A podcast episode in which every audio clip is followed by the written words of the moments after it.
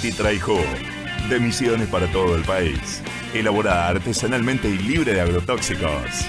Titra y Jugo. Símbolo de tierra, trabajo y justicia. Sumate a la ronda del mate en www.cherbamatetitrayju.com.ar o por Facebook.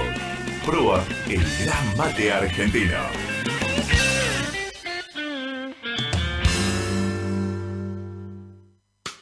¿Sabes por dónde pasa la movida cultural hoy? En el corazón de Villa Crespo. Doble sentido. Doble sentido. Bar cultural. Con visión de triple impacto. Cervecería artesanal, cafetería y pastelería. Un multiespacio lleno de arte para disfrutar con todos los sentidos. Date una vuelta por Doble Sentido, Bar Cultural. Loyola 788, Villa Crespo.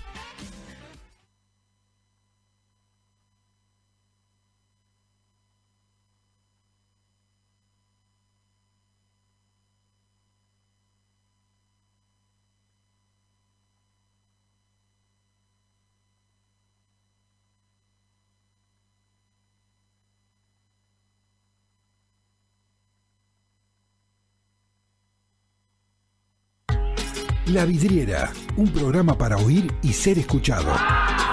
En su nueva temporada, con la conducción de Wally y su gran equipo. Propuestas de nuevos emprendedores, turismo, arte, cultura, gastronomía y mucho más. Todos los martes, de 18 a 20, aquí en Radio Trend Topics.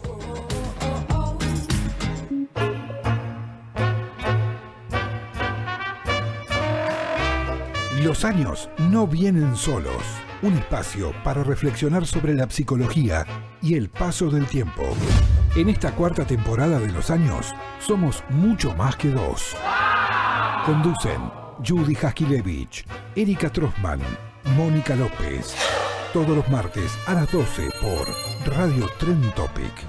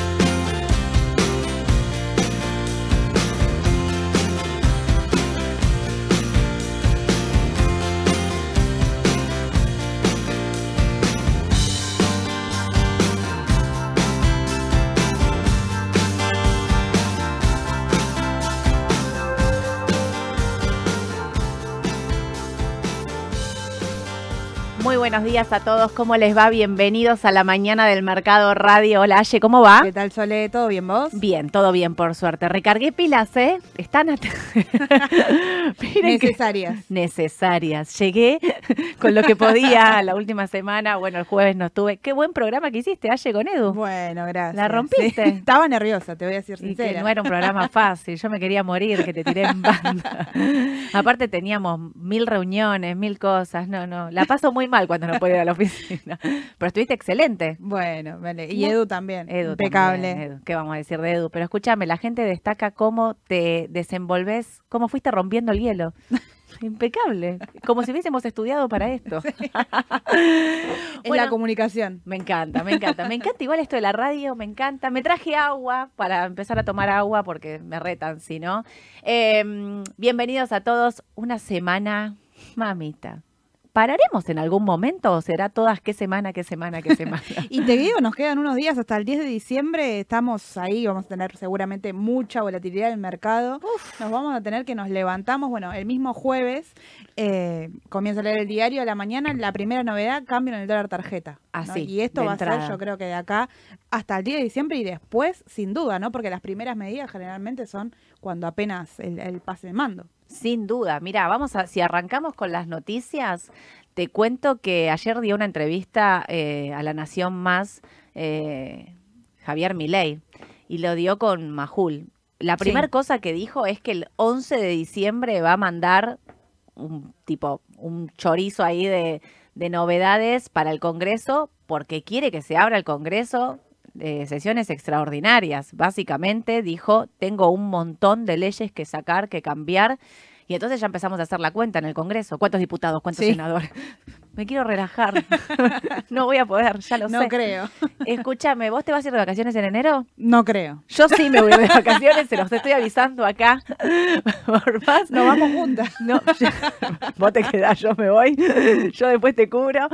Pero el señor Javier Milei dijo que va a mandar eh, muchísimos eh, proyectos porque realmente necesita modificar Empecemos porque no tiene presupuesto todavía aprobado para el 2024 y igualmente esto él lo había pedido, ¿no? De que no se aprobara porque él quería modificarlo. Ya de antemano, bueno, él hacía una, una campaña, podríamos decir, de cambios drásticos, ¿no? Y sigue estando, mm, todas las conferencias que da, todas las, las entrevistas, sigue hablando de lo tajante que va a ser el cambio, que no quiere nada de gradualismo, Obvio. que es un poco eh, bueno, lo que lo llevó a él a, estar donde está, ¿no? Obvio. Mira, te digo textual que fue lo que dijo ayer a la noche.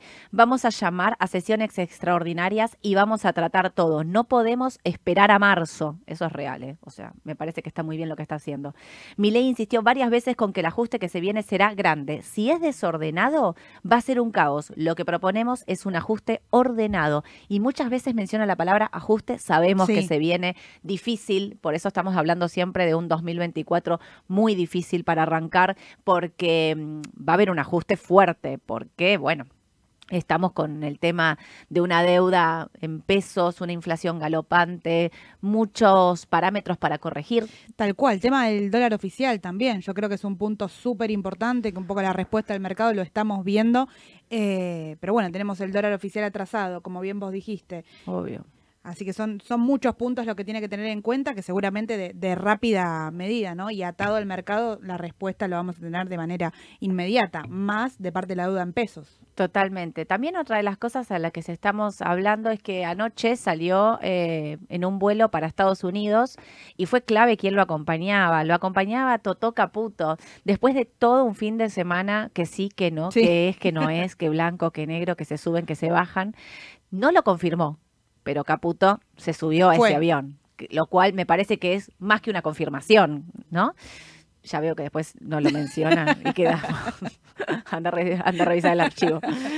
Pero mm, lo lleva para negociar en Estados Unidos directamente. La pregunta es. Emilio Campos se bajó del Banco Central. Ahora nos queda como esa duda. ¿Quién va a ir al Banco Central? Y esta cosa trascendió el fin de semana, aparentemente Ocampo se había bajado antes y no lo quiso, no lo quiso eh, nombrar, bueno, antes de las elecciones. Sí, ¿no? dicen que se había bajado de antemano. Pero esto no quita, porque también veía mucha duda con respecto al tema de la dolarización. Sí. No es que no va a haber dolarización. En realidad, lo que va a pasar es que la dolarización, como bien dijo Milei un montón de veces, es más adelante, no es de manera inmediata, ni levantar el cepo es de manera inmediata, ni la dolarización es de manera Tal inmediata, cual. básicamente porque no tenemos un dólar partido al medio y lo que estamos yendo es ir a pedir un par de dólares para ver si nos sacan Sí, de y este hay que ver la respuesta del fondo también, ¿no? Porque, bueno, yo creo que es clave que vaya con Caputo en este caso, que es quien era ministro de, de Economía, bueno, quien era parte del equipo, digamos, de, de Macri en su momento cuando el préstamo fue otorgado. Obvio. ¿Sabés que mm, para los que no se acuerdan quién es Totó Caputo, Totó Caputo fue ministro de Finanzas en la era de Macri y después fue presidente del Banco Central, que se fue de una manera no muy gloriosa, debemos decirlo. Y mm, leía muchos Twitter este fin de semana de, che, ¿qué pensarán los fondos? ¿Por qué, qué pensarán los fondos de afuera? Porque Totó Caputo en una obra genial, le dicen el Messi de las finanzas en realidad, según de qué lado lo veas, yo no sé si los de afuera, los de Pinco piensan tanto como nosotros, les invocó un bono a tasa fija al 18 anual, prometiéndoles que la inflación iba a bajar. Ustedes se acuerdan cómo terminamos, ¿no? Sí. Después de que les invocó ese bono a tasa fija, la inflación se dispara. Sturzenegger en 2018 termina yéndose del Banco Central, que asume él. Bueno, nada, eh, terminamos recurriendo al fondo. La historia termina mal. Y entonces eh, muchos al principio de la semana decían que no iba a ser él. Y en realidad sí es él el que va a buscar los fondos. Y dicen dicen que Javier Milei eh, se apoya mucho en él porque es el que puede, increíblemente, traer fondos frescos a la Argentina. Claro. Él fue el que ayudó a salir de los holdouts, digamos, el que le pagó a, digamos, estuvo en las negociaciones con el tema de los fondos buitres, allá que se le pagaron nueve mil y pico de millones de dólares cuando es el cambio de gobierno. Y después estuvo en la emisión de deuda, eh, esta que, que emitimos deuda en Argentina. El más famoso es el bono a 100 años, pero en realidad habíamos hecho una curva completa de Sí. bonos, digamos, todos nos quedamos con el bono a 100 años, pero era una curva mucho más larga, digamos, de corto a largo. El más largo, obviamente, era 100 años. Eh, bueno, que ahí también habrá que ver, digamos, eh, leía también en ¿Cómo el se lo toma de el semana. exterior, no? Yo creo que esa, esa es la clave, cómo se lo toma el exterior, eh, si, si es verdad que van a ingresar fondos. Y un poco lo vamos a ver también eh, en las acciones del Merval, ¿no? Más allá del ingreso de fondos que Argentina necesita para pagar eh, la deuda en pesos, para arreglar las delix, para, bueno, por ahí no es un problema, pero también tiene el pago de, lo- de los bonos soberanos también la- el año que viene. Entonces Sí, son todos puntos que suman a pagos que tiene que hacer el gobierno. El Pero- mercado igual responde positivamente, Sí. porque lo que pasó el jueves y el viernes en el mercado fue Sí. una realmente una locura. Vamos a hablar ahora en un ratito con Edu, lo vamos a estar llamando para que ya todos sepan el vamos a probar, o sea, quiero que sepan que es una prueba de llamar a Edu y que hablar por teléfono y que me cuente cómo lo vivió él y qué espera para esta semana. Sí. Pero Te digo, estaba con Edu, yo, pa- para el que no, no, no sabe, está- trabajamos al lado en la oficina justamente. Eh, entonces, el jueves, cuando empieza a salir en los diarios el rumor de Caputo, los bonos AL30 puntualmente estaban menos 3. Sí. Eh, sale el rumor, inmediatamente sigue vuelta, más 3% y se le ve nuevamente recorrido en busca de los 35 dólares. Vamos a ver si, si así se da. Yo creo que podría ser. No, por eso digo, el mercado en principio lo toma muy bien. Sí. Y yo creo que si él se sube a ese avión es porque previamente, digamos, no va a caer con un paracaídas a Estados Unidos. Básicamente debe tener algo charlado, debe tener fondos que se van a querer incorporar a la Argentina, que van a querer ingresar. El tema es si van a entrar esos fondos, como siempre, a qué tasa, con qué reglas y demás. Y otra de las cosas, eh, para un minuto, ya ahí lo llamamos a Edu, me están preguntando. Y otra de las cosas es eh, esto de, de decir si eh, se habla de 15 mil millones. ¿Estos 15 mil millones serán de privados o será que le vamos a pedir al Fondo Monetario Internacional que nos dé esa parte que nunca llegaron a darnos porque voló todo por el aire antes, que no es un dato menor? Sí. Porque al, al Fondo Monetario incluso también se hablaba de Irán a, a pedirle un rollover, digamos, una postergación de los pagos. Hay que ver. Yo, creo que, incógnitas, yo creo ¿eh? que es clave, es clave la negociación. No veo tan claro que nos dejen trascender qué va a pasar en, en este viaje de Milei a Estados Unidos. Por ahí más de una vez que, que tengamos el cambio vamos a tener la, la respuesta y vamos a ver qué pasa con el Fondo Monetario Internacional. Tal cual. Y aparte de todo, preguntar también no solo, digamos, la incertidumbre de lo que pasa, sino cómo se termina de conformar este equipo económico. Tal cual. Que, eh, bueno, a mí me parece que Javier Mirey, que siempre había dicho que lo quería anunciar el 10 de diciembre, en realidad... eh, lo- lo- no es que lo anuncia, pero viaja antes porque tiene que moverse porque lo- el tiempo es tirano real en este país porque tenemos el tema de las LELIX. Fíjense lo que pasó en los últimos días con las LELIX. Los bancos privados renovaron desde el jueves 1% de las LELIX. ¿Saben por qué? Porque las LELIX son deuda emitida por el Banco Central, para que se entienda qué es lo que están haciendo, es deuda emitida por el Banco Central con un plazo a 30 días. Es contra lo que está calzado el plazo fijo. Sí. Ahora, ¿a qué se están pasando? Se están pasando a pases. ¿Qué son los pases? Deuda a un día del tesoro también, ¿no? Entonces empieza también a dar vuelta esta cosa de vamos a pasar todas las LELIX al tesoro. Ojo que Caputo esto ya lo hizo, ¿eh? Ya lo hizo. Me aferro a esta palabra de mi ley de que quiere pagar la deuda como sea, Sí. de que las deudas y los compromisos se pagan y se respetan. Por ¿Sabes que a raíz de a raíz de eso Sole te traje unos números importantes a tener en cuenta que tiene que ver con esta plata que uno va a buscar y la plata que en sí hay que pagar, ¿no? Porque a veces no tiene eh, no tenemos noción de eso. Pero por ejemplo, hasta el jueves pasado que fue el día donde vos destacás que no se renovaron, que se pasaron a pases incluso, tenemos a las LELIX en 12.3 billones de pesos y tenemos a los pases bursátiles en 11.4 billones de pesos, que ubica eh, un total de 36 mil millones de dólares por pagar. Es una bestialidad. Es Con un 15 montón. estamos cortos. Claro. 15 mil millones que te estamos diciendo que es sábana corta. Por Estamos favor. complicados con 15. Ojo con los bancos, por eso estamos alertando de que no está. eh, ojo con el sector financiero. Sí. ¿Tengo a Edu en línea? ¿Estamos? Hola Edu, ¿estás por ahí? Hola, sí, acá estoy. ¡Qué grande Edu! Hola. Edu. Buen día. Buen día, ¿cómo va? Acá tus oyentes te estaban pidiendo. ¿Cómo va Edu? Todo bien, todo ¿Estás bien. desayunando? ¿Ya desayunaste? Contame, ¿tomaste? No, ya está, ya está, ya desayunamos bien tempranito. hoy. Bien tempranito, leíste las noticias, ya estás al día.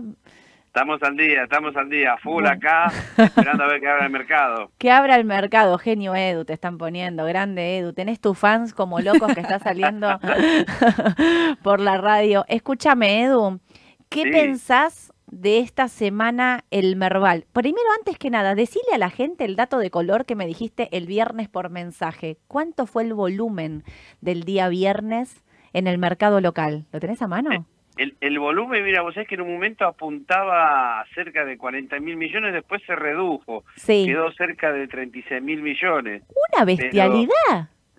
Sí, sí, una, una bestialidad. Y si vos te fijas algo, el volumen venía venía bajo. Arrancamos el mes de noviembre, ponele a ver, primero de noviembre, miércoles, 15 mil millones. Sí, Después se mantuvo bajo la segunda semana. Sí. Y recién empezó a crecer a partir del viernes 17, que llegó a 10 mil millones.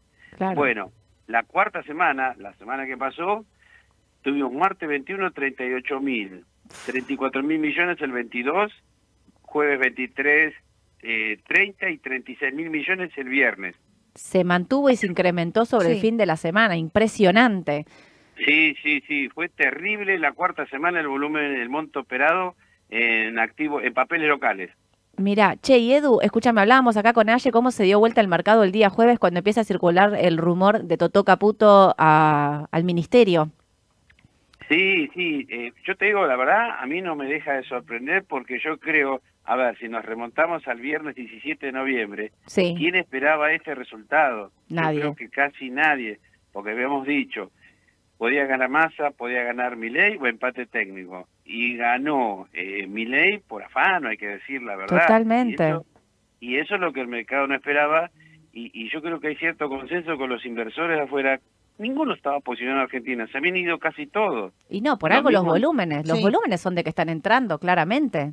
Exactamente, por eso sorprendió a la gran mayoría, por eso las subas del martes 21, y bueno, después se tranquilizó miércoles, jueves, pero cuando el jueves, viste, a, mi- a media rueda empezó a trascender el rumor que iba a asumir Caputo, bueno, el mercado voló ese mismo jueves. Yo me acuerdo que la L30 lo veía negativo 2%, cerca de 30 dólares. A la media hora lo vi ya positivo 2%. Dije, algo pasó acá, ¿viste? Obvio. y fue lo de Y era ese Caputo que rumor. hizo subir muchísimo el mercado el jueves y el viernes. Obvio. Che, y Edu, escúchame, ahora nos queda definir quién va al central, que todavía es una incógnita, como Sí. para ver cómo, cómo se sigue por ese lado. También qué ayuda, ¿no? Le va a dar, a, en el caso de que, de que Caputo sea realmente el ministro Sí. de Finanzas, que para, de, de Economía, perdón, que ya está acá para mí definido, porque por algo se subió al avión con, con Javier Milei. Eh, y si consigue esos 15 mil millones que aparentemente van a ser para ir a pagar una parte del ELIX y una parte se van a ir al Tesoro. ¿Qué ves? ¿Cómo ves los bancos? ¿Te, te entusiasman o seguís quedándote afuera? Porque vos eh, me habías dicho un montón de veces, bancos esperar hasta que se defina lo de las LELIX. Eh, ¿Seguís pensando lo mismo o, o cambiaste de opinión de acuerdo a Eh, esta noticia? A ver, si, si me dejo llevar por la fuera del mercado y es como que por ahí me tendría que subir. Hmm. Pero yo te diría igual seguiría cauto porque vos ves la cotización de Galicia, todavía no llegó a los máximos de a- agosto del año pasado, en Sí. 18 dólares. O sea, bienvenida a las uvas, las festejamos, pero bueno, eh, estaría cauto igualmente. Sí, se podría incrementar. A ver, te lo voy a responder de otra manera.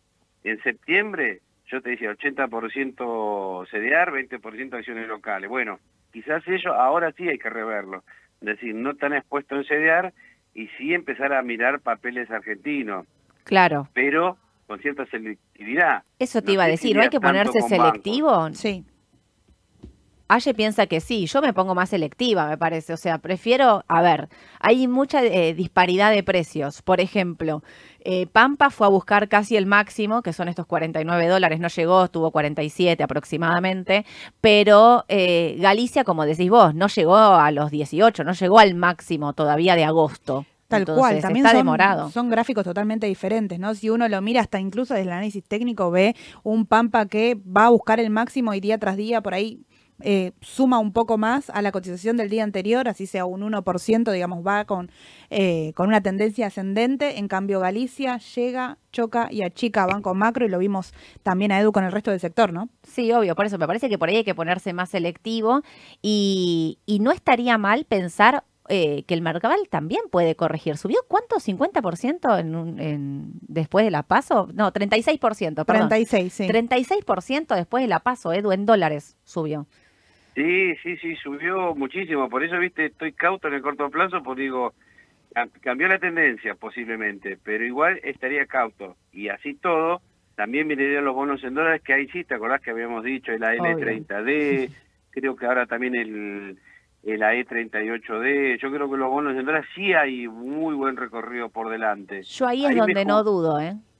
Sí, yo tampoco no dudo en el AL30D. Ahora No. sí lo recomendaría más que antes. No dudo. Sí, es que las- en las acciones puede haber una toma de ganancia fuerte también y vemos un volumen de euforia, ¿no? No tenemos Claro. todavía un mercado tranquilo que nos deje eh, medir el volumen de, bueno, hasta acá la tendencia se está achicando porque en cada rumor el mercado de la renta variable responde, ¿no? Entonces el Obvio. volumen se incrementa. Hay que ver también, a ver, vamos con la expectativa de conseguir 15 mil millones, si los consiguen, si no los consiguen y cómo serán Sí. las noticias, pero todos esos rumores que me pueden generar volatilidad en el Merval no me generan miedo en los bonos, en los bonos para nada, o sea, soy compradora de AL30D, lo mantengo, estamos cerca del primer eh, objetivo Sí. que son los 35 dólares, el segundo son los 38, para después ir a buscar los 45, ojalá que eso ocurra, pero digo, también ser... em, a ver, en el corto plazo podrían eh, tener una corrección Sí. después de todo lo que subieron, ¿no?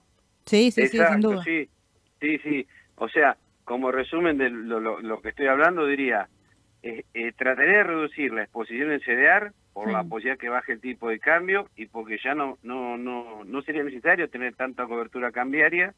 Sí empezaría a mirar a acciones locales, algunas, no todas, y sí incrementaría posición en los bonos en dólares, ¿eh? Claro, sí, incrementar seguro. Sabes que a mí lo del cambio igual me, me da temor de las noticias que se pueden venir y, digamos, bueno, en el caso de levantar el cepo ya dijo claramente que no, que de entrada no. Yo me quedo con cobertura en dólares, ¿eh? Porque si son 15 mil millones lo que va a venir de afuera, a decir real, es poco para la cantidad de deuda que tenemos. 55 mil millones con, ex- Sí. eh, con importadores, 36 mil, acaba de decir Aye, con toda la deuda del ELIX y demás, eh, 74 mil sumando el tema de, de los, los bonos del La deuda en tesoro, la deuda en pesos, o sea, es poco es un buen inicio, no estoy diciendo que no, obviamente, todo lo que llegue va, muchos también hay mucha duda sobre, che, pasamos de deuda en pesos a deuda en dólares, bueno, de alguna manera lo tenemos que desactivar Sí. para evitar la hiperinflación, que es lo que todo el tiempo está diciendo mi ley, pero...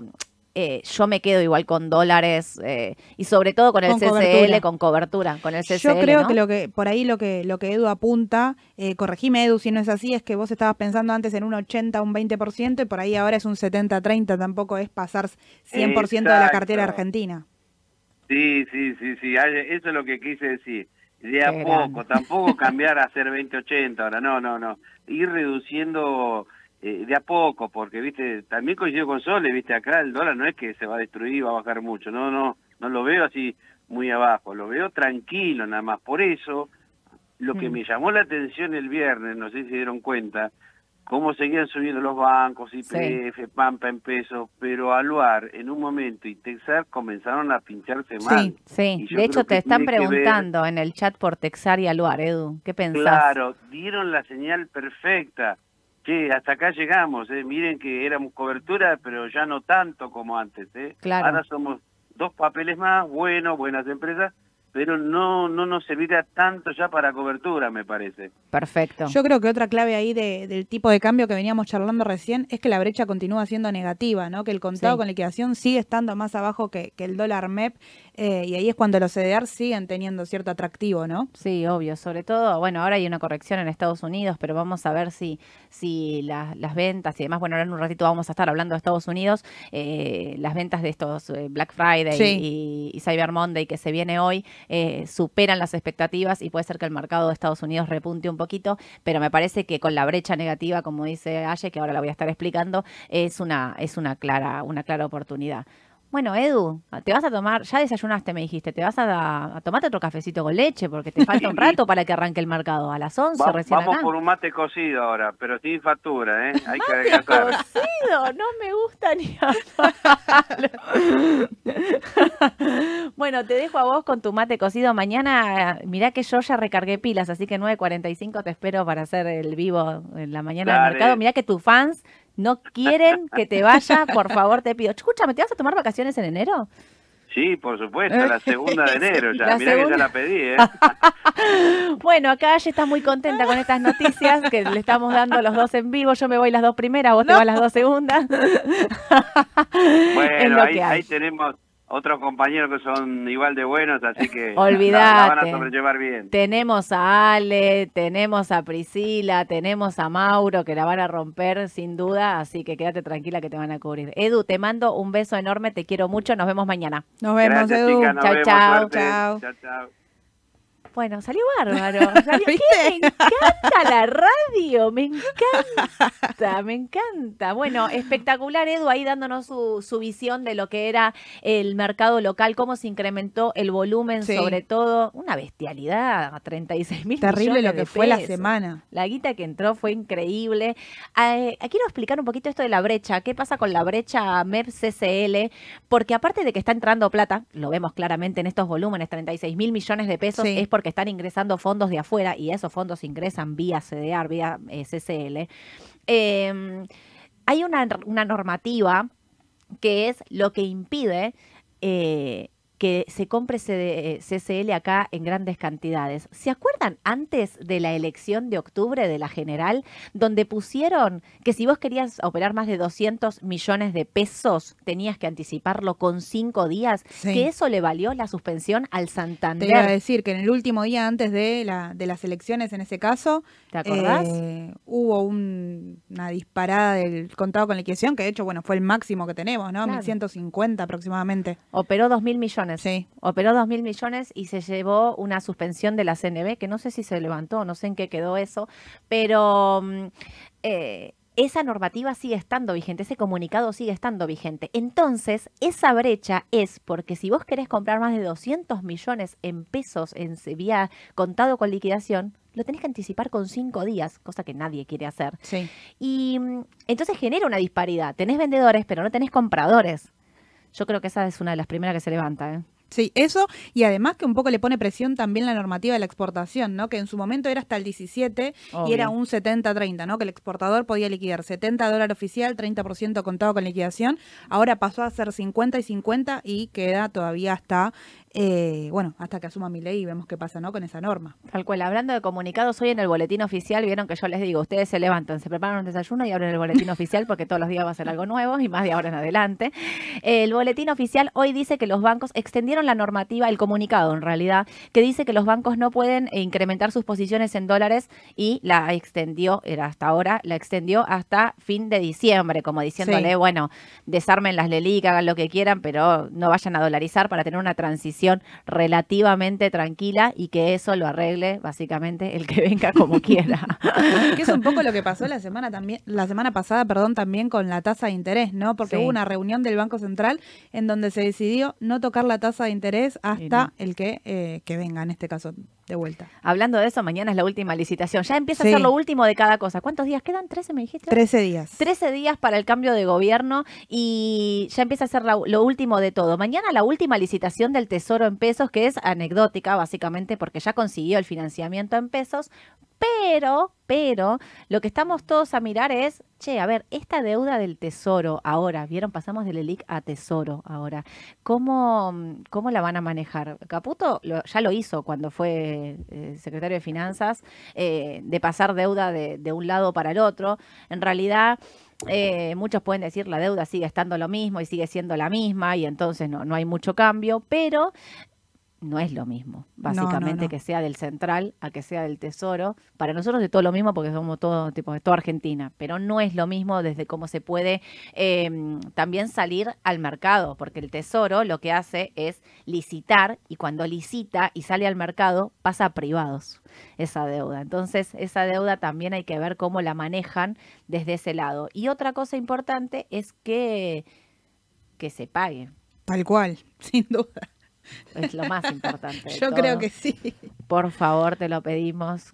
Bueno, yo no lo veo reperfilando a Caputo. ¿eh? No, no lo veo reperfilando tampoco, ¿no? Por ahora vamos a ver si logra primero yo creo que va a ser un poco como decíamos que era antes de las elecciones, ¿no? Que primero eran las PASO, que después eran las generales, después fue el balotaje. Bueno, acá va a ser también un paso a paso. Ahora es, bueno, el viaje a Estados Unidos, a ver qué logra la aceptación. Seguramente el 10 sea, bueno, cerrar los nombres claves, a ver quiénes van a estar eh, acompañando al equipo económico y de ahí fechas, eh, bueno, claves a tener en cuenta y el 2024 que empiezan todos los vencimientos en pesos, ¿no? Obvio. Leí una nota de, de mm, Cristian Buteler en, en el, creo que ni, profesional, muy buena. Para los que no lo siguen, síganlo en Twitter porque es un genio también. Eh, y hablaba de que ya el Banco Central cuenta con 16 billones en bonos del Tesoro, productos de las compras en el mercado secundario. ¿Se acuerdan? ¿Vieron cuando nosotros decimos sale el banco a digamos, a sostener los precios y que salen a comprar para que esa deuda no se caiga y, entonces ya, ya tiene una parte, digamos, porque lo fue comprando por mercado secundario. Y él decía, eh, en ámbito está, eh, no me está cerrando el tema de cómo van a resolver las LELIX, las LELIX no son de la gente, son de los bancos, la gente lo que tiene son plazos fijos, mientras la gente renueve sus plazos fijos, si el dinero está en una LELIC o en un bono del tesoro, no debería haber ningún cambio. Eh, indica también que el problema es cuando se coloca la deuda del tesoro, esa plata la puede usar para cubrir gastos corrientes, déficit o renovar deuda, digamos que por eso se utiliza mucho y por eso este gobierno utilizó muchísimo el tesoro para eso.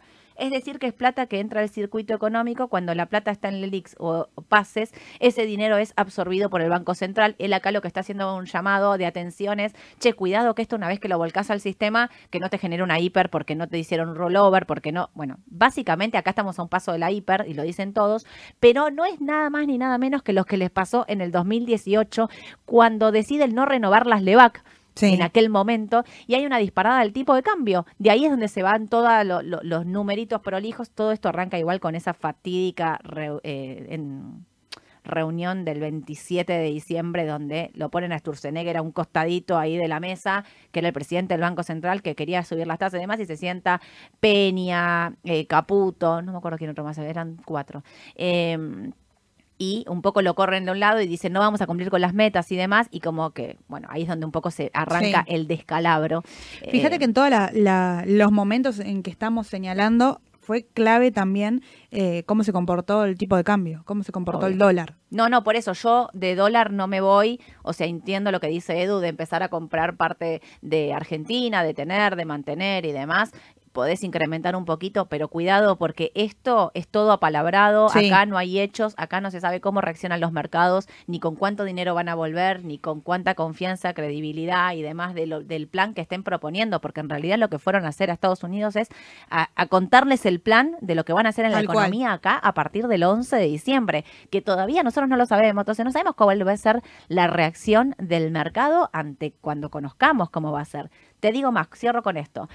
Eh, Buteler advierte que monetariamente hablando el impacto es distinto si la deuda es del central pasa al tesoro. Si gran parte de las LELIC pasan al tesoro, el sistema financiero se va a estresar porque su exposición al sector público va a ser todavía más grande. No es lo mismo para un banco tener LELIC que si no renueva, el Banco Central le paga, que estar expuesto al tesoro que tiene que esperar que se le pague para poder devolverlo a la gente. O sea, es clarísimo en esta advertencia que a mí me parece muy buena, por eso digo...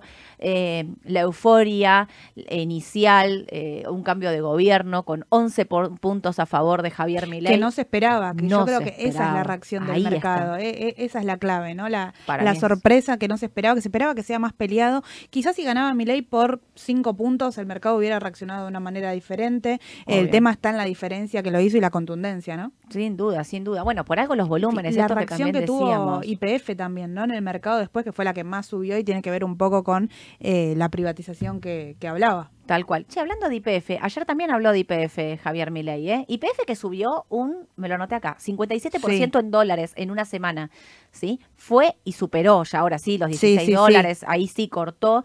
Eh, un aumento de nafta del 10%, o sea, también hay que ver esto, ¿no? Que la tarifa se va a empezar a incrementar en la nafta, que era algo que Edu siempre mencionaba también como un gran problema para, eh, para el sector. Milei ayer habló de la privatización nuevamente y dijo que primero hay que hacerla rentable para luego venderla. O sea, sigue insistiendo y repite este mismo concepto, lo cual te está diciendo que nada va a ser en lo inmediato.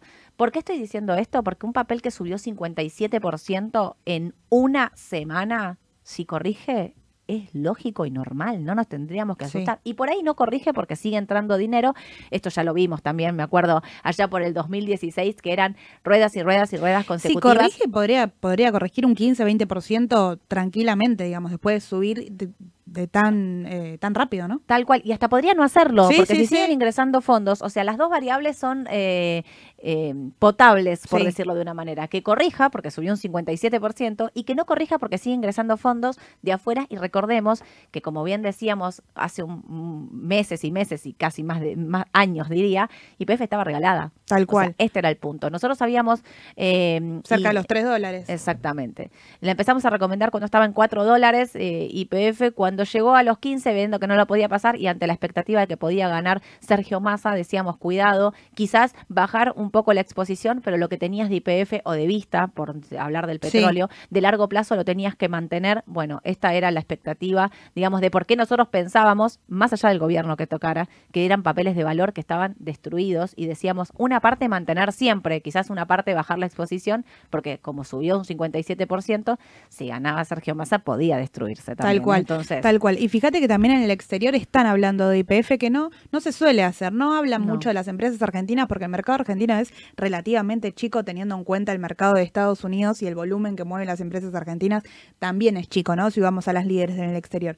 Pero fíjate que IPF sube en, el, en la previa de hoy un 4% porque Goldman Sachs le cambió su calificación, tenía la calificación de vender y la pasó a neutral. No puso compra todavía. A neutral, recién la pasó. ¿Goldman? Sí. O sea, le queda un montón todavía. Sí, sí, sí. Eso es clave, ¿no? Le queda un montón. Em, el tema de. Ayer Javier Milei también habló del tema del riesgo país, de la baja del riesgo país. Obviamente, baja el riesgo país porque están subiendo los bonos. El aumento de los bonos. Yo te digo, sigo, insisto, no vendan esos bonos, quédenselos, manténganlos, porque... Un 25% subieron la semana pasada. Exactamente, pero tienen un montón de recorrido más. o sea, eso sí están estrellados todavía, ¿no? que de corto plazo, si algo subió 25% en dólares en una semana, puede corregir tranquilamente, pero eh, tiene recorrido, o sea, estoy recontra segura de que ahí, de ahí no me voy ni, ni un poquito. Em, vamos a ver qué es lo que pasa hoy. Hoy es clave también con respecto a qué va a pasar con el tipo de cambio. El tipo de cambio que el viernes corrigió sobre el cierre, Sí. digamos, a media rueda, empezó a corregir. Hay que ver si vienen estos dólares, qué va a pasar con el tipo de cambio, a cuánto se va a ir el dólar oficial. durante, la, durante el transcurso de la rueda igual se pone bastante complicado, podríamos decir, porque el dólar MEP pasa ampliamente los mil, operan mil, mil ciento treinta llega a operar, y después achica sobre el cierre. Eh, no vimos Siempre ningún igual. cierre desde el miércoles, no vimos ningún cierre arriba de mil, pero en el transcurso de la rueda desde el miércoles es mil cien, mil ciento treinta y después achica. Exacto. Y mm, también entender esto de qué va a pasar con el tipo de cambio, el dólar oficial, que tiene un ROFEX que cuando se supo lo de Caputo, cuando empezó a tomar más fuerza lo de Caputo, corrigió. Entonces también ahí, porque porque ven una cosa más moderada, Sí, y entonces por ahí se espera una, una devaluación más tranquila, más contenida, no tan fuerte. el de diciembre está a 800. 800. No, sí. no sé qué tan contenida, porque es más de un 100%, pero sí, sí, sí, sí, ya estaba pasando a precio. Eh, bueno, también subieron un poco los bonos duales, ¿no? Que también Sí. achicaron con el tema de Caputo, pero Estaba también- pensando, diciembre igual llegó a 900 cuando sí, ganó sí, sí, llegó a en dólar 900, se achicó a, a 800. Claro. Y el viernes 17, mira, lo tengo acá, cerró 667, 667. Cerró diciembre. diciembre. Una bestialidad. Igual, eh, me elijo, sigo eligiendo los duales, ¿eh? Sí, sí, sí. Rofex, que llegó a 900 y bajó, si vos mirás un dual, un dual nunca bajó, solo subió, durante toda la semana solo subió. Si mi ley cumple con la palabra de que las deudas se pagan y no reestructurar, ni reperfilar, ni nada, sin duda, para los importadores, a ver, yo soy un inversor de, como digo siempre, minorista, no elijo una deuda en pesos porque elijo no correr ese riesgo por el rendimiento que pueden tener. Pero sí, me quedo tranquilo y los dejo, digo, para mis clientes que son importadores, vamos a seguir quedándonos un tiempito más hasta ver cómo, al menos a ver con qué noticias vuelven de Estados Unidos. A ver qué pasa, sí, sin duda. La semana pasada eh, cumplieron en torno a las expectativas y a lo que venía pasando. Por ejemplo, el duelo a febrero subió más de un 24%, abril más de un 22%. Eh, los dólares Link también acompañaron el, acompañaron el aumento y están pasando a precio, podríamos decir, una, una devaluación alrededor de 570 aproximadamente. eh, que eso es importante también tener en cuenta, porque si yo entro hoy, yo ya estoy entrando con un, eh, con un poco de devaluación pasado Sí, a precio. Hay que ver cómo se da. Eh, si es 700, me, seguramente me, me va a servir como cobertura, pero si llega a ser 500, bueno, seguramente todo eso ajuste, ¿no? Obvio, sí, sí, como que ya, está- ya, lo, ya lo tiene puesto en precio. una parte de la devaluación una ya está, parte ya está puesta en precio. tal cual, ya en ROFEX más, en, Sí. en duales menos, pero está puesto todo en precio. Eh, hablamos un poquito del exterior, qué es lo que está pasando en Estados Unidos. Eh, están bajando apenas un poquito los futuros en Estados Unidos negativos después de haber, eh, siguen estando, ¿no? Cuando me conecté acá estaban negativos. Sí, sí. Levemente negativos, sí. Apenas, apenas, nada casi. Che, estoy viendo Argentina, está volando en el pre-market. Acabo de abrir la pantalla, perdón, iba a irme a Estados Unidos, pero acabo de abrir la pantalla y veo eh, Telecom 7 arriba, Central Puerto 10 arriba. Bueno, es temprano, hay que ver, porque falta Hay una ver, hora sí, todavía. sí. Habrá que ver si esto tiene operaciones o no. Galicia 4 arriba. Eh, ¿Qué está pasando en Estados Unidos puntualmente? Bueno, hoy eh, está el, Cyber Monday, Sí. ¿no? El viernes fue el Black Friday. ¿Y por qué estamos todos mirando esto? Porque las grandes cadenas de- de minoristas hicieron fuertes descuentos el viernes para ver de reactivar la economía, para ver si los inversores, eh, mejor dicho, los consumidores minoristas, no inversores, pueden eh, volver a, a comprar fuerte, porque se viene la época de Navidad. Sí, sí. Eh, Este, estos meses son los más importantes en ventas para Estados Unidos. Todo lo que es Navidad suelen vender muchísimo. Eh, el año pasado en el Black Friday no le fue tan bien como, como esperaban. Hay que ver qué sucede ahora. Tal cual, hablaban ahí de que las empresas se habían señalado que los compradores estadounidenses podrían estar menos dispuestos a gastar a lo grande en regalos navideños debido a la alta inflación y los elevados tipos de interés. ¿Se acuerdan que yo hace un par de semanas atrás les conté que había visto un gráfico de deuda de tarjetas de crédito en Estados Unidos? Eran más del 20% de tasa que estaban pagando, una bestialidad eh, para, para ellos. O sea, Sí, nosotros sí, acá porque sí, tenemos números, nominalmente tenemos cualquier cosa, pero en Estados Unidos es una bestialidad. Ya incluso la tasa del cinco y medio, que está, bueno, de hecho el mercado Ya está incluso la inflación, ¿no? Que para nosotros es, eh, estamos hablando de más de un 100% anual, ellos están hablando de un 3% anual y se siguen focalizando para ir al 2, eh, que es a corto plazo un panorama ideal, ¿no? Obvio, tienen tasa real positiva, me encanta. Están con las tasas en cinco y medio, que ahí está la expectativa. ¿Qué va a hacer en diciembre la Reserva Federal? Ahí te vi que me pusiste la encuesta. La encuesta dice que no se modifica. La encuesta sigue diciendo que no se modifica drásticamente. Un 98% de, de los analistas eh, dice que no se va a modificar la tasa de interés y esta sería la última reunión de tasa que es eh, en 16 días. Ahí nomás, tenemos en 13 días el cambio de gobierno acá en Argentina, 16 días cambio de tasa en Estados Unidos, si se da o no. Eh, y después ya estamos con el Viteltoné. Escúchame, ya llega Navidad. Sí, todo, todo seguido. Y- pero digo, lo más inminente esta semana es que vuelve a hablar Powell, que siempre le inyecta un plus al mercado. Sé que te encanta que, que hable Powell. Eh, lo, lo hace el viernes, te va a dar toda la semana para que vos operes como quieras y el viernes va a hacer una conferencia. La última vez estuvo positivo. Yo no le Sí. tenía fe y ustedes sí.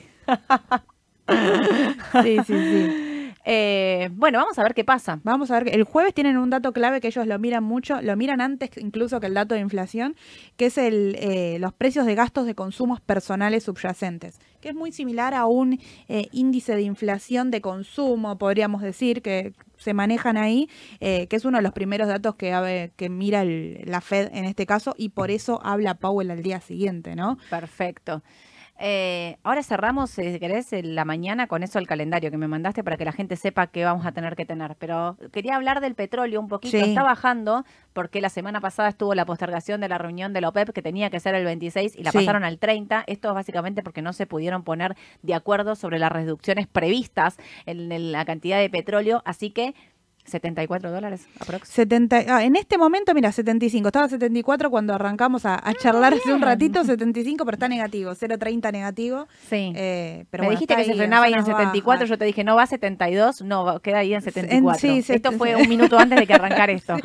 Sí, 74, 73 como un montón, pero me parece que ya, que ya queda hasta ahí. Incluso, a ver, de riesgo hasta se puede empezar a, a mirar el sector petrolero, ¿no? Porque no, no, no lo veo cayendo con mucha fuerza, yendo a buscar mínimos. Sí, va a ser clave la reunión y a ver qué se, qué se pacta de ahí en adelante. La reunión pero del bueno, jueves, La 30. reunión del jueves, sí, sí, Clave. sí, sí.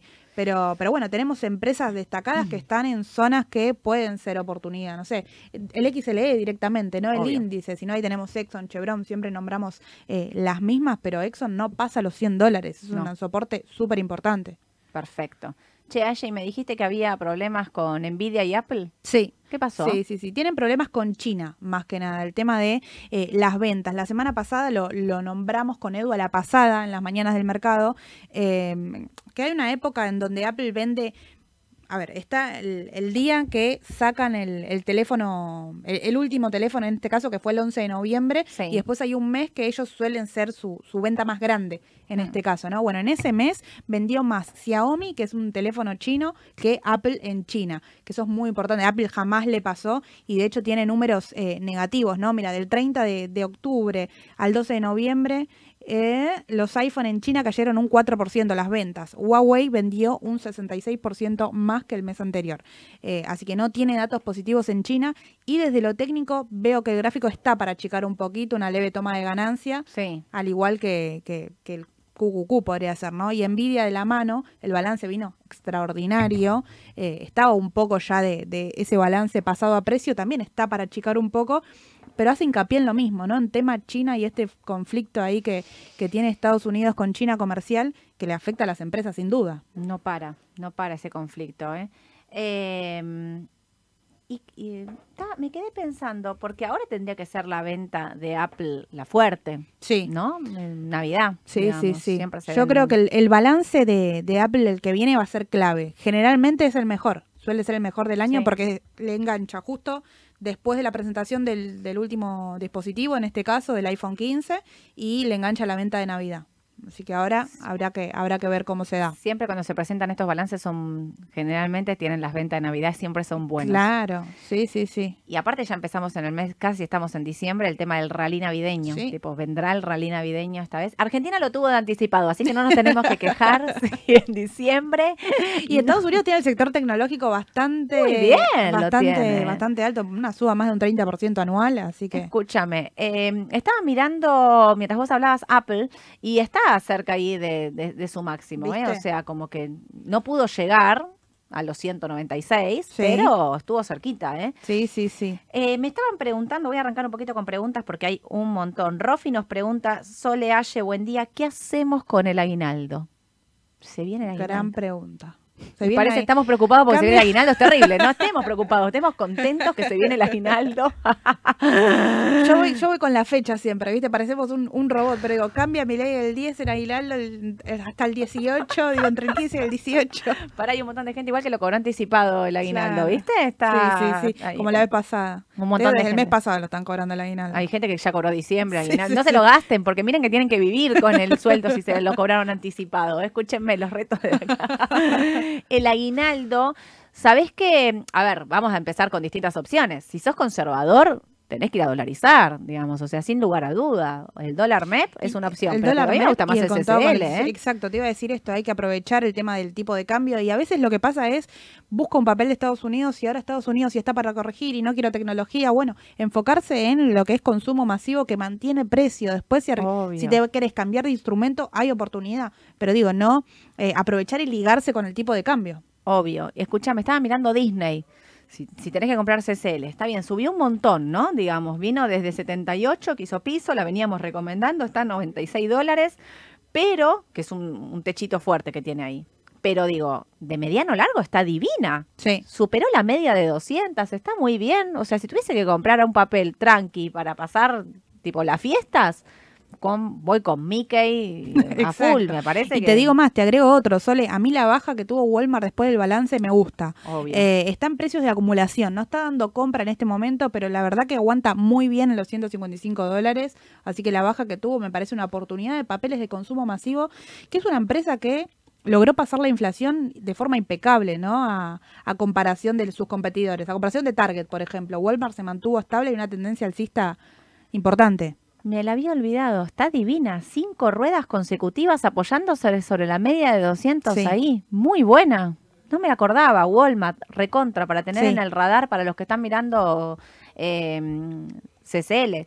Y eh, si tenemos que hablar de Argentina, yo el sector financiero Todavía no. todavía no, lo espero, ¿eh? Pero.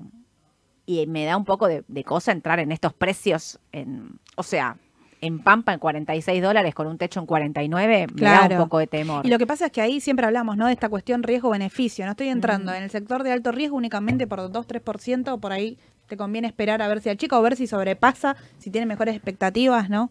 La verdad, prefiero subirme después de los 49 y, y comprar como con la noticia asegurada. Y lo mismo para Vista, digamos, los 32 dólares Claro. está ahora. O sea, tiene el techo en 33. Estamos muy cerca de las de, de- de resistencias claves de largo plazo, con lo cual eh, máximos del año. Entonces, Sí. eh, si bien la expectativa es muy buena, como repito antes, ojo que no sea todo euforia y, y optimismo y eh, el, el 11 de diciembre se nos va a venir la realidad, que hay que decir la verdad. El mercado espera que ajuste, que, se corrijan un montón de medidas macro para poder para seguir subiendo. Este, estamos a tiempo y como les dije el, el primer martes después de la elección, hay recorrido alcista un montón. Sí, sí, sí. Pero atentis porque A ver, que haya recorrido alcista, ¿no? A largo plazo no quiere decir Claro. que lo empiece a hacer ahora y aparte más de, no sé, pensemos en un IPF, más de que haga un 40% en una rueda, tiene que haber quizás una pequeña toma de ganancia. Puede ser que no. Sería digo, si hay- saludable. claro, si hay una pequeña toma de ganancia, incluso el rebote puede ser más fuerte aún. Tal cual. Mira, te leo un par de preguntas. Eh, acá Karina nos pregunta, ¿las acciones bancarias siguen en alza? ¿Se entra? ¿Y el CCL sigue con la brecha respecto al nuevo oficial 650? Bueno, el CCL ya lo contestamos. Acciones bancarias, si bien las estamos viendo acá en el premarket que siguen subiendo, me parece que eh, yo esperaría, esperaría esa, esa A ver, si, resolución. si tenés un perfil de alto riesgo, al máximo de septiembre de este año son los 18 dólares con 60 aproximadamente. Sí, ahí sí está hace tiempo, ¿eh? Digamos, en Claro. la bancaria sí está, sector financiero Claro, sí. sí. sí, sí, que si tomo el, el pre de hoy estamos hablando de un 16% en dólares. Claro. Si crees que se va a solucionar, ¿no? Como siempre decimos, el tema de las LELIX y que los bancos van a tener una buena participación, bueno, estamos hablando del máximo de septiembre de este año.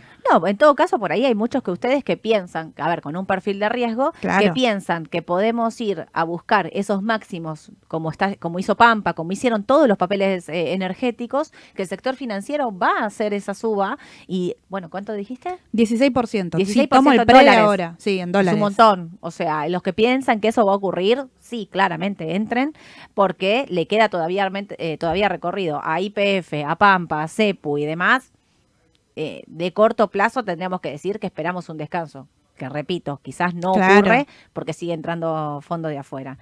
Eh, los, eh, bueno, acá Alejandro preguntaba, ¿los bancos están colocando lo que no renovaron en el LIC hacia las acciones? Eh, una parte sí, pero ¿saben eh, sobre todo qué pasó? No sé si lo vieron la semana pasada, las cauciones. Las Sí. cauciones tuvieron una, un- una tasa bajísima, se destruyeron en, en nivel de tasa, digamos, directamente. Y esto tiene que ver con que, como se pasaron de las LELIC a pases, a, a cosas diarias, a, eh, digamos, lo que empezó a pasar es que la tasa diaria empezó a bajar, pero bueno, todo está concentrado ahí. Y sí, seguramente también muchos bancos habrán incrementado su posición. No pueden incrementar la posición en dólares, pero sí pueden incrementar su posición en acciones y Sí, demás. sí, sí, claramente, sí. eso sí. Y fíjense también los bancos lo, lo que hicieron también en torno al riesgo, ¿no? Este desarme que hubo en, en los fondos comunes de inversión y este cambio de estructura. Quien tiene un, un fondo money market, si se pone a ver ahora el prospecto, por ejemplo, van a ver que aumentaron la participación en la caución. Que Obvio. justamente lo que, lo que vos decís, que antes no tenían, que tenían mucho plazo fijo, después en la época de elecciones tenían alrededor de un 3%, que es eso cuando nosotros hablábamos de, bueno, vos tenés la posibilidad de caucionar directamente a una tasa similar, eh, Obvio. el banco se agarró ese 3% y ahora incluso más todavía. Sí, sí, porque recordemos que todo esto parte de la base de que nada está resuelto Claro. todavía. Entonces ahí me parece que hay que hacer eh, hincapié. Mira, justo eh, Martín nos pregunta, los que tenemos Texar, porque el oficial tiene, eh, tiene para subir. Claro, el oficial tiene para subir. Lo que habría que ver es a cuánto sube. No es lo mismo un dólar oficial a 600 que 800 Claro. que a 1000, digamos. La unificación del tipo de cambio no se va a dar en el corto plazo. Esto lo quiero aclarar mil veces porque el otro, la semana pasada salió este rumor que después salieron a desmentirlo del Sí. dólar a 6.50. A 6.50. La unificación a 6.50, les hago un montoncito, olvídenla, no existe una unificación a 6.50 y Tal salió cual. rápidamente el equipo de la Libertad Avanza a decir eso es chamullo, no hay, Sí, sí, no hay unificación a 6.50. Era rumor, de hecho había salido en un solo diario el viernes por la por la noche. Eh, el jueves lo, lo charlamos junto con Edu, el tema del 650, que no lo veíamos, pero también porque miré así hincapié de, eh, del tipo de cambio contado con liquidación, ¿no? Que vos lo decís en reiteradas veces. ¿Cuál es el tipo de cambio? Bueno, el del mercado. El del mercado ya hoy no es 650. Claro, ¿cuál es el del mercado aparte? Porque si no me dejan comprar más de 200 Claro. millones al CCL, como les digo siempre, el del mercado es el precio al que podemos comprar todos lo que queremos y comprar y Claro. vender y llevarnos y traernos a lo que querramos. Ese es el precio del mercado que hoy no lo tenemos, básicamente, porque tenemos mil regulaciones y mil normativas que Tal nos cual. impiden operar a mercado. Digo, Aye, ¿cuántas veces lees la normativa antes Sí, de, no, sí, de sí, operar? Por favor, te lo pido. Flor nos pregunta, buen día, ¿cómo están? ¿En qué me conviene invertir a muy corto plazo? Sería para febrero. ¿Sabes, Flor, que yo creo me voy a cedear? Si es de corto plazo y que no que sos con, tranquila, ¿eh? Conservadora, me voy a claro. tranqui, ahí siempre, paso, siempre va a depender del riesgo. Si le quiero poner algo de riesgo, bueno, tengo que ponerle quizá eh, primero bonos soberanos, como, como poner algo de riesgo argentino. Si no quiero poner nada, 100% CDR también. Obvio. Eh, ¿Cuál sería? Ah, Alex pregunta cuál sería la situación que dice Edu, quedar expuestos en CDR. Edu lo que plantea es, che, y si el tipo de cambio baja, porque supongámosle, hay que hacer acá, poner Sí. blanco y negro, supongámosle que en Estados Unidos les va re bien y que no traen 15 mil millones, traen más, que el mercado toma súper bien, digamos, puede seguir bajando el contado con liquidación y cabe la posibilidad. A mí me parece que tiene poco margen para bajar en una situación de alto estrés como el que va a vivir la Argentina a partir del 11 de diciembre, que ya lo vive, y a partir del 11 de diciembre con los nuevos eh, incrementos o de precio, digamos, se termina a precio justo, la inflación Sí. y demás, me parece que tiene poco margen para bajar, pero lo que dice es quizás empezar a pensar en bajar esa exposición a CDR, o sea, tener menos CDR en cartera, está diciendo, para empezar Sí. a pasarse a Argentina. Sí, pero Yo para fíjense hacer también- ese cambio espero un cachito Sí, igual, y ¿eh? fíjense también que habló de un cambio gradual, ¿no? De Sí. un 5-10%, ¿no? No es que dijo que va a vender el 100% de la cartera de CDR, sino que empezaría a mirar riesgo, riesgo argentino. Obvio. Acá Fernando dice, tengo una pregunta, si se viene un proceso de cambio, ¿qué tan descabellado sería un plazo fijo a unos seis meses? En el caso que se venga una baja de tasas, hablan de una baja de tasa, esto es real. A mí igual, ¿sabes qué me da? Como que es un altísimo riesgo. Sí, o sea, sí, antes sí. prefiero comprarme un IPF. De verdad lo digo. Porque un plazo yo fijo lo- en un- a seis meses lo pienso como seis meses los pesos inmovilizados y acá puede pasar cualquier cosa con un cambio de gobierno que Claro. va a ser cambios día tras día, que vamos a tener anuncios, conferencia todos los días a las seis de la tarde. Sí, Así sí, que se viene complicado como para inmovilizar el capital seis meses. ¿Sabes que no me la juego? No, o sea, entiendo que, a ver, si querés diversificar y hacer una parte de tu cartera en tasa fija, 133, que es lo que está el plazo fijo hoy, eh, a largo plazo, podés hacerlo, pero yo lo haría en un porcentaje, no sé, un 5% de mi cartera realmente, porque me parece que es un altísimo riesgo eso, así que no, digamos, eh, mm, mm, esperaría, ¿no? Sí, No, sí. o sea, la, la dejaría pasar realmente. Eh, Edgardo pregunta, consulta de novato. Acá nada es de novato, Edgardo, acá todos aprendemos con todas las preguntas. Compro a L30 y cuando vendo recibo pesos o dólar MEP. A ver, vos, Edgardo, comprás a L30 en pesos. Vos lo podés vender en pesos, vender la misma cotización en pesos a L30, o podés vender a L30D y ahí estás haciendo dólar MEP. O sea, te vas a quedar con dólares que tienen que ir a tu caja de ahorro. Eso es comprar dólar MEP. Sí. Podés venderlo en la moneda en la que quieras. Podés elegir venderlo en pesos porque sos un trader y hiciste una ganancia en pesos con lo que subió en estas últimas sema- en esta última semana, o podés irte a los dólares y digamos cerrar y, esa ve- y posición. cerrarlo, cerrarlo y quedarte con los dólares. Ahí lo único que tendrías que tener en cuenta también, agrego a lo que a lo que dice Sol, es el tema de las restricciones. Tener en cuenta siempre las restricciones para poder saber si puedo o no puedo vender en dólares. Clave lo que está diciendo ayer. Recuerden que si tenés subsidios, si Sí. compraste de oficial, si, digamos, bueno, lean las declaraciones juradas sí, antes, sí. antes de apretar el botón y vender en D, porque no todos pueden hacerlo, ¿sí? Exacto. Eh, Gabriel pregunta, ¿algún bono para cubrirme de la devaluación? Bueno, ahí los bonos para cubrirte de la devaluación son los Linked, TV24, digamos, uno de los más operados, y los duales, TDF24, TDA24, TDG. Duales o, eh, son eh, dólar oficial y, devalua y, o- E inflación. y Linked es solo eh, Devaluación. devaluación tener cuidado porque son bonos del tesoro, es esto que estábamos mencionando al principio de la charla de esperemos por favor que lo paguen todo, que los que respeten sí, la- sí. la- las Y normas. también que hay un poco, a ver, que, que no, no espero recaudar el 100% de lo que se evalúa, porque hay un poco de eso que ya está pasado a precio, ¿no? Totalmente. Acá Pablo justo también hace una pregunta con respecto al sector. ¿Qué diferencia hay en esperar a Finish con un bono dual TDF24 que si lo vendo antes? O sea, ¿qué beneficio tengo en ir a Finish? No, básicamente yo creo que los que tienen el bono dual son dos importadores. O sea, honestamente creo que es porque no tienen otra herramienta para cubrirse. Y si vos tenés una, una importación ya pactada para el año que viene y demás, lo que haces es tener tus pesos atados a algo que, si en el caso de una devaluación del dólar oficial, eh, te va a cubrir. Digo, hoy lo teníamos, ¿cuánto estaba el dual? Me dijiste 500. Sí, a- aproximadamente está pasando un 570. 570 pesos están considerando el dólar oficial en los duales hoy. Sí. Imagínate si llegaba a ir la devaluación del oficial, llega a ir a febrero 800. Bueno, te queda recorrido Sí, sí, sí. si se paga. Qué mala onda que me levanté. Eh, hay un millón de preguntas. Eh, acá preguntan mucho si conviene, Bárbara, si conviene estar posicionados en ONs duales, eh, dejarlas pasar fin de año, dolarizarse con ON. Bueno, el tema de las ON pueden ser una posibilidad para los con- ultraconservadores que quieren comprar MEP, comprar ONs en pesos que ajustan por, por el dólar MEP, podría ser, o el contado con liquidación. Yo, eh, yo elijo otras opciones, como digo siempre, pero podrían ser. Y mm, ONs duales, no me suena. Hay ON linked, pero casi no hay nada. En mercado secundario, Sí, sí, sí, se olvídense opera de muy comprar. poco. La tienen todos los fondos, no venden un dual, una ON dual ni, ni a palos. Eh, así que, digamos, no, no me parece que sea una, una buena... in- o- podés intentar comprarlo, pero no sé si vas a conseguir, ¿no? A esto me refiero. ¿Qué perfil compran los bonos AL30D? ¿Qué perfil? Yo creo que que sí, sí. Sí, sí, sí, yo creo que sí. A ver, depende del porcentaje de posición que tengo en la cartera, ¿no? Por ahí si soy un perfil conservador, compro un 10% como para diversificar y aprovechar a dejar a largo plazo, cobro la renta eh, el año que viene.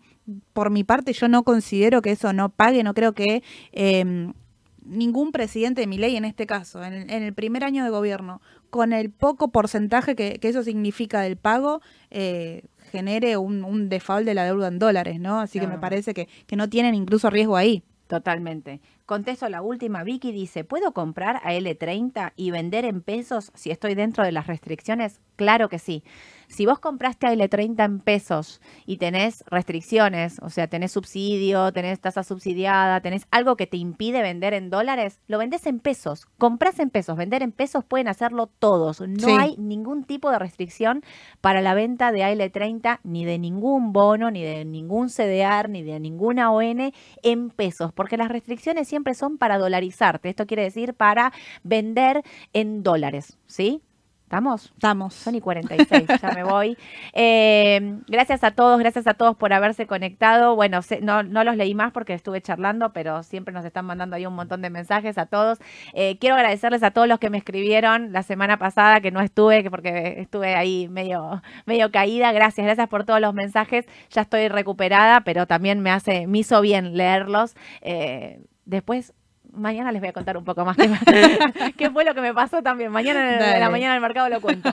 Eh, gracias a todos, que tengan un excelente día. Aye, para, ¿alguna nota importante? Ya terminó, ¿eh? Para del calendario de la semana que dijimos que cerrábamos con eso. Del calendario de Estados Unidos, lo más importante es el jueves, en este caso, porque tenemos IPC en Europa y tenemos el precio del gasto del consumo personal, que es un número importante. El viernes habla Powell. Y de Argentina tenemos el martes la licitación de la deuda, en Mañana. este caso, que eso sería lo más importante. Perfecto. Que tengan una excelente semana. Nos vemos mañana 9.45 en vivo por el canal de YouTube de Rada Bursátil con Edu, obviamente, para hacer la mañana del mercado. Aye, muchas gracias. Muchas gracias, Beso a todos. Chau, chau. Chao.